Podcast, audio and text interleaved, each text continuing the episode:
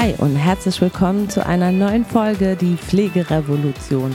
Schön, dass du heute wieder mit dabei bist, denn wir beschäftigen uns in der heutigen Podcast-Folge weiter mit dem Thema der Krise in der Pflege.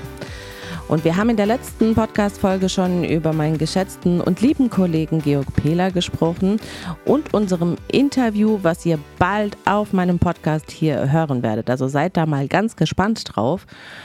Denn wir haben ein großes Problem. Und wir haben schon lange nicht nur das Problem, dass wir natürlich darunter leiden, dass es immer mehr pflegebedürftige Menschen gibt, immer weniger Pflegekräfte und so weiter, sondern wir haben ein Zahlungsproblem. Also stell dir vor, du hast ein Unternehmen und rein theoretisch erwirtschaftest du auch Geld. Aber rein theoretisch halt nur. Praktisch sieht das natürlich ganz anders aus. Und ich glaube, jeder einzelne von euch da draußen, der einen ambulanten Pflegedienst betreibt oder auch im Angestelltenverhältnis Pflegedienstleitung ist, weiß ganz genau, wovon ich rede. Was ein Wust an Bürokratie und was für eine unmögliche Zahlungsmoral der Kassen. Und wenn es ganz blöd läuft, bist du vielleicht noch abhängig von irgendwelchen Abrechnungsfirmen, die darauf spekulieren, dass du zu blöd bist, um eine Abrechnung zu machen und das Ganze auch nachzuvollziehen? Denn Natürlich, da bleibt noch mehr hängen für die Abrechnungsfirma wie allein die Honorargebühr. Und da wollen wir jetzt einfach mal ehrlich sein. Und wer ist daran schuld? Ich meine, sind wir doch mal ganz ehrlich, wenn die Kassen nicht diese schlimme Zahlungsmoral hätten, dann würde es keine Abrechnungsfirmen für die Pflege geben. Weil das ist ja genau diese Lücke, die so eine Abrechnungsfirma schließt, ja klar. Und die verdienen einen Haufen Kohle damit. Die verdienen einen Haufen Kohle damit, damit sie dir Geld vorschießen. Dann hast du so eine gewisse Zahlungsfrist. In der Zeit muss die Kasse sozusagen der Abrechnungsfirma die Kohle zahlen. Tut die Kasse das nicht, was sie ja zu 50 Prozent sowieso nicht tut, dann ziehen die dir natürlich das Geld wieder von deiner nächsten Abrechnung ab. So, das bedeutet, du befindest dich eigentlich permanent in einem laufenden Dispo und du kannst eigentlich nie genau sagen, wie viel Geld haben wir denn in diesem Monat zur Verfügung. Und das ist fatal, Leute. Das gibt es in keiner anderen Branche. Also du kannst dich ja nicht auf dein Cockpit verlassen. Das heißt, in der Pflege, in der ambulanten Pflege spielt es überhaupt gar keine Rolle, was du auf deinem Cockpit siehst an Umsatz. Denn eigentlich kommt es eher darauf an, Mensch, was zahlt mir eigentlich jetzt diese scheiß Abrechnungsfirma aus? Und zahlt sie mir den vollen Betrag raus? Und dann ist es natürlich so, die ständige Angst, wird die Kasse innerhalb dieser Frist der Abrechnungsfirma die Rechnungen begleichen oder kriegst du unter Umständen mehrere tausend Euro von deiner nächsten Abrechnung abgezogen. Und dann musst du Löhne bezahlen, du musst deine Miete bezahlen, du musst deine Software bezahlen, du musst tanken und so weiter. Deine Kosten kennst du. Und es gibt als Unternehmer nichts Schlimmeres, wie wenn du dich nicht auf deinen Umsatz verlassen kannst. Und das Schlimme daran ist, desto höher du vielleicht skalierst und desto mehr Patienten du aufnimmst, freut sich vielleicht dein Cockpit, aber desto schlimmer wird es für dich, um nachzuvollziehen, wo ist eigentlich mein Geld. Und ich finde einfach, dieser Kriminalität da draußen, da muss ein Ende gesetzt werden. Wir leben doch verdammt nochmal hier in Deutschland, oder? Und wir Pflegeunternehmer, wir haben auch Rechte. Wir können uns nicht, und das tun wir ja schon seit Jahren, die ganze Zeit quälen mit so einer schlimmen Abrechnungskatastrophe. Und so muss ich das tatsächlich auch sagen. Es ist katastrophal. Und wenn du dir jetzt mal überlegst, warum sollten junge Unternehmer heutzutage noch einen Pflegedienst gründen? Wenn Sie das im Vorfeld schon wissen, also es geht ja primär gar nicht mehr darum, kann jemand ein Pflegeunternehmen führen, ist er ausgebildet dafür, findet er Personal? Und so weiter und so fort, sondern es geht darum, hat er irgendwo eine Million Euro im Keller versteckt, damit er diese Durststrecke überhaupt überwinden kann. Und das ist paradox. In jeder anderen Branche geht es eigentlich um Kundenwachstum, um Umsatzsteigerung und das ist ja eigentlich das Ziel, damit du skalierst, damit du Umsätze schreibst, dass du Gewinne schreibst, damit du weiter in dein Unternehmen, in deine Mitarbeiter investieren kannst und so weiter. Das funktioniert aber in der Pflege nicht und das ist eine Spirale, die genau dazu führt, dass wir heute in der Pflege das System komplett gegen die Wand gefahren haben. Denn es ist schwachsinnig zu behaupten, dass Pflegeunternehmen keine Gewinne machen sollten. Wie soll das denn funktionieren? Das geht überhaupt nicht. Du musst, egal was du für ein Unternehmen bist, musst du Gewinne machen. Ohne Gewinne kein Wachstum. Und ohne Gewinne kannst du ja auch nicht in irgendeine Entwicklung reinfinanzieren für dein Personal. Du kannst nicht investieren in Schüler, du kannst nicht in Digitalisierung investieren. Wie soll denn das funktionieren? Und aktuell reden wir ja nicht mal von Gewinnen. Wir reden eher davon, habe ich genug Kohle, um meine Fixkosten zu bezahlen?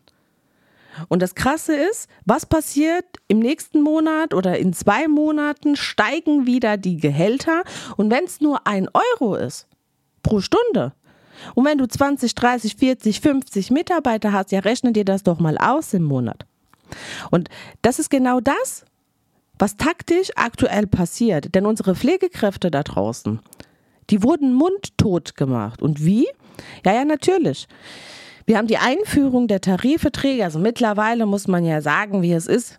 Eigentlich dürfte sich keine Pflegekraft mehr über ihren Verdienst beschweren. Also es sind wirklich gute Gehälter, was mittlerweile gezahlt werden. Natürlich ist nach oben keine Grenze, ist klar. Aber dennoch im Vergleich zu ein paar Jahren davor verdienen sie heute gut. Und auch das ist diese Zufriedenheit, was bei vielen Pflegekräften ja jetzt aktuell auch ist. Das bedeutet, naja, so als Pflegekraft hast du aktuell vielleicht nicht wirklich Grund, dich irgendwo zu beschweren, irgendwo laut zu sein. Außer natürlich, dass du zwar die Kohle hast jeden Monat, aber du merkst, boah, ich weiß nicht, die Rahmenbedingungen, die Stimmung ist vielleicht komisch, hm, ja, die Arbeit wird immer mehr. Und das ist ja das, woran die Mitarbeiter natürlich ausbrennen. Und wenn du jetzt als Vorgesetzter deine Mitarbeiter nicht rechtzeitig abfängst, weil du darfst ja nicht eins vergessen. Als Vorgesetzter hast du primär die Aufgabe, ein Leader zu sein. Du musst dein Team führen, du musst dein Team wirklich nach vorne bringen, du musst es weiterentwickeln, du musst Teambuilding machen, all sowas. Und das Schlimme ist, genau für diese Prozesse brauchst du zum einen Geld und du brauchst Zeit. So, und eine Führungskraft in der ambulanten Pflege, egal ob PDL, Teamleiter, Geschäftsführer, die haben weder das eine noch das andere. Und natürlich verbreiten sie auch schlechte Stimmung, weil sie sind permanent schlecht gelaunt. Denn die Leitungskräfte, die erleben ja keinen Erfolgsmoment und genau das ist das Problem. Sie rudern und rudern und rudern und nichts passiert. Sie haben ständig die Sorge, komme ich jetzt diesen Monat über die Runden? Welche Kasse hat jetzt nicht gezahlt? Diese blöde Abrechnungsfirma. Und das sind ja so Prozesse, was so ein normaler Mitarbeiter aus der Pflege erstmal gar nicht mitbekommt. Außer du bist so transparent und kommunizierst das während der Dienstbesprechung. Und da ist es wiederum so, naja, da hast du die einen, die leiden und fühlen vielleicht mit dir und finden das schade dass du so viel Stress hast und dass du da irgendwie nicht auf den grünen Zweig kommst. Und dann hast du aber wiederum andere Mitarbeiter, die sich denken, ja, ist zwar schlecht, Chef, aber mir doch egal. Ist doch dein Problem. Hauptsache, ich krieg mein Gehalt jeden Monat. Ja. Und auch das, ehrlicherweise, ist das ja ein gutes Recht von jedem Mitarbeiter. Warum sollen Mitarbeiter sich jetzt äh, über deine Probleme Gedanken machen? Und genau hier liegt das Problem. Warum sollte er das tun? Naja, ganz einfach. Weißt du, lieber Mitarbeiter, ob du morgen diesen Arbeitsplatz tatsächlich noch garantiert hast? Und hier geht es dann auch wiederum nicht darum, naja, dann gehe ich irgendwo anders hin, ich bin ja Fachkraft, finde überall Arbeit, sondern vielleicht magst du ja deinen Betrieb. Vielleicht magst du dein Team. Vielleicht gefällt es dir wirklich da, wo du bist. Willst du, dass dieses Unternehmen kaputt geht? Ernsthaft? Ich glaube nein. Und deswegen denke ich, liebe Pflegekräfte da draußen, ihr müsst euren Führungskräften auch so ein bisschen den Rücken stärken, indem ihr da draußen wirklich laut werdet und auch mal hinterfragt, was passiert da eigentlich? Worum geht's da? Weil das ist viel, viel mehr, wie dass dein Chef einfach nur im Büro sitzt, den ganzen Tag Kaffee trinkt und einen Bildschirm anglotzt. Nein, er macht sich Sorgen und er macht sich Gedanken. Und das sind nicht nur junge Unternehmer, das sind auch Pflegedienste, die es schon seit mehreren Jahren gibt. die einfach wirklich Liquiditätsprobleme haben, trotz Umsatz wohlgemerkt. Also ich glaube, die Pflege ist die einzige Branche, die trotz Umsatz Insolvenz anmeldet. Also das müsst ihr euch mal vorstellen, weil normalerweise ist es ja so, dass ein Unternehmen, naja, keinen Umsatz macht und deswegen Insolvenz geht, weil zahlungsunfähig. In der Pflege, naja, du hast Patienten, du hast Umsatz und gehst trotzdem insolvent, weil du kommst ja nicht zu diesem Geld. Und Jetzt möchte ich dich einfach bitten, dich als Leitungskraft da draußen, wirklich und unabhängig davon, ob der Laden dir gehört oder ob du im Angestelltenverhältnis bist. Du hast die scheiß Verantwortung dafür. Du hast die scheiß Verantwortung, dass sich endlich was verändert. Du kannst nicht einfach nur den ganzen Tag da sitzen und dich darüber ärgern, warum die Gelder nicht reinkommen und darauf hoffen, dass politisch irgendwas passiert. Oder dass die Kassen auf einmal freundlicher werden oder ihre Zahlungsmoral verändern. Und ganz ehrlich, mich interessiert das auch nicht. Ob bei den Kassen Personalmangel herrscht, ob die strukturelle Probleme haben, ob sie kein Geld haben, whatever. Das interessiert mich nicht. Weil, warum interessiert es mich nicht? Naja, ganz einfach. Weil denjenigen, der mir eine Rechnung schreibt, den interessiert das ja auch nicht, dass die Kasse mir kein Geld gibt. Und das ist ja nicht mal böse gemeint, sondern das ist Business. Das ist Business. Jeder muss für seine Arbeit entlohnt werden und eine Rechnung muss verdammt nochmal pünktlich bezahlt werden. Und ich erinnere einfach mal daran, du hast bestimmt auch schon mal eine Rechnung vom Finanzamt bekommen. So, was steht denn da drin? In der Regel steht da innerhalb von sieben Tagen sofort zahlbar. Machst du das nicht, kriegst du eine Mahnung. Eine einzige. Und glaub mir, die ist böse. Die ist richtig böse, wenn du diese Mahnung liest. Und was passiert dann? Naja, ganz einfach. Dann wirst du gefändet. Dann wird dein Konto gesperrt. Du hast keinen Zugriff drauf, damit das Finanzamt sich sein Geld holen kann. Und im Übrigen ist genau dasselbe der Fall, wenn du deine Sozialabgaben nicht pünktlich bezahlst. Also was passiert da? Du verpasst es, pünktlich deine Sozialabgaben als Unternehmer zu bezahlen. Auch da kriegst du eine einzige Mahnung ein paar Tage später wirst du gefändet. So, zack. Du hast dich nicht an die Zahlungsfrist gehalten.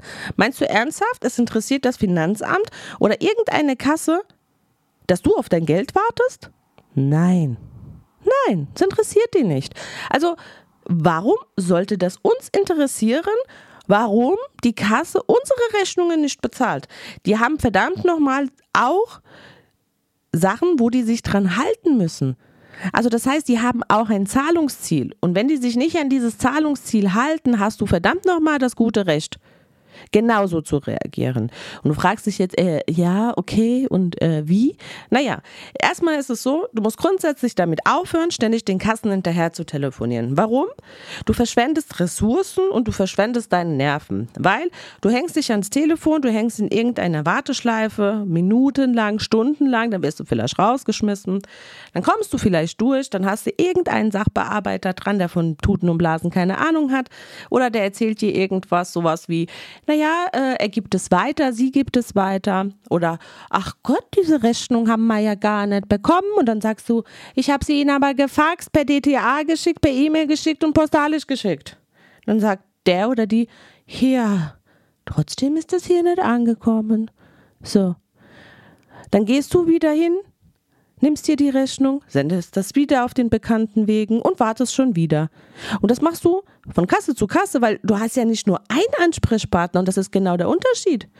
Na, du, du hast unter Umständen, weiß ich nicht, 30, 40 Kassen, mit denen du da diesen Palaber schieben musst. So, und dann vergehen 10 Stunden am Tag, du bist völlig frustriert, bist Burnout gefährdet, ja, weil du hast ja eigentlich im Grunde nichts erreicht. Nichts außer dass du den ganzen Tag telefoniert hast. Und nebenbei, du hast es an diesem Tag weder geschafft, ein Leader zu sein, dein Team zu entwickeln, gute Stimmung zu verbreiten, für deine Patienten da zu sein, für Qualität in der Pflege zu sorgen oder whatever. Und das sind eigentlich deine Kernaufgaben. Versteht ihr die Problematik? Und deswegen gebe ich euch einen Tipp. Ihr müsst härtere Geschütze auffahren. Hört auf, ständig diese Angst zu haben vor irgendwelchen Kassen oder vor irgendeinem medizinischen Dienst. Weil wer sind die denn? Sind die Götter? Nein. Und deswegen beziehe dich, wenn du merkst, die Rechnung wird nicht bezahlt.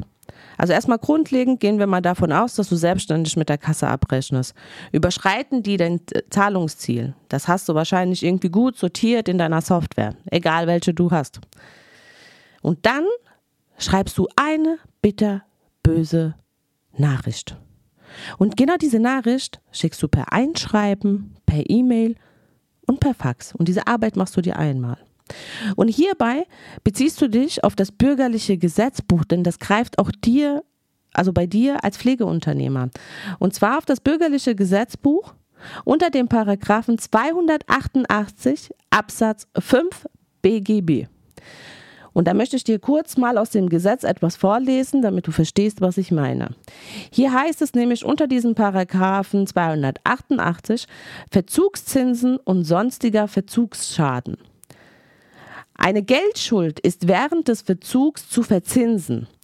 Der Verzugszinssatz beträgt für das Jahr 5 Prozentpunkte über dem Basiszinssatz.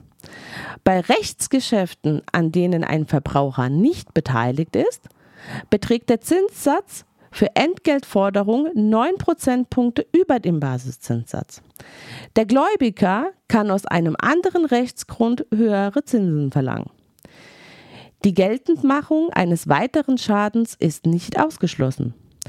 Der Gläubiger einer Entgeltforderung hat bei Verzug des Schuldners, wenn dieser kein Verbraucher ist, Achtung, wenn er kein Verbraucher ist und eine Kasse ist kein Verbraucher, außerdem einen Anspruch auf Zahlung einer Pauschale in Höhe von 40 Euro. Dies gilt auch, wenn es sich bei der Entgeltforderung um eine Abschlagszahlung oder sonstige Ratenzahlung handelt.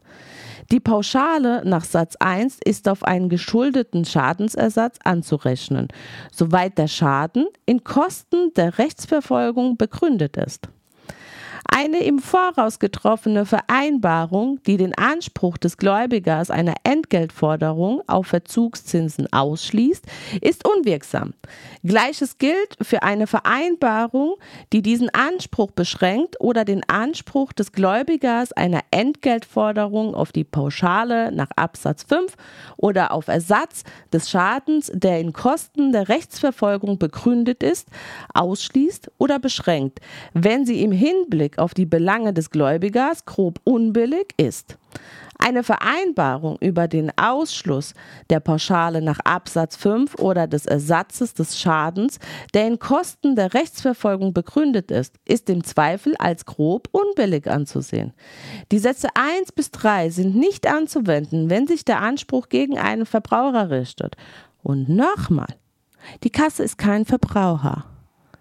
Zitat Ende. Und ja, okay, es war schwere Kost, ich weiß.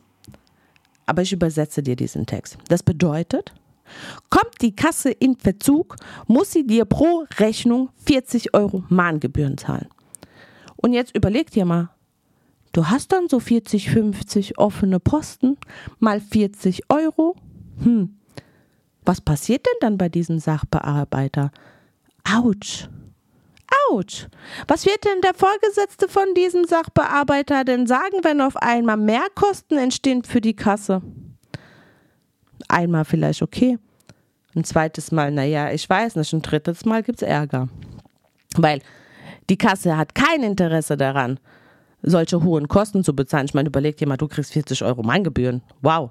Und in der Regel haben wir ja so vielleicht eine Rechnung, ja, äh, die du vielleicht verpennst. Aber bei einer Anhäufung von so viel Rechnungen, da kommt eine betrachtliche Summe ins Spiel, da brauchst du gar nicht mehr in Aktien investieren. Ganz ehrlich, also wenn du schlau bist, macht es ja mittlerweile sogar Sinn, dass die Kasten in Verzug kommen. Naja, so 40 Euro Zinsen, da kommen ein paar tausend Euro zusammen. Das kriegst du auf keiner Börse. Kein Krypto, gar nichts. Also kann man sich als Pflegeunternehmer eigentlich überlegen, na ja, Vielleicht lasse ich das mit der Skalierung und mit der Patientenaufnahme.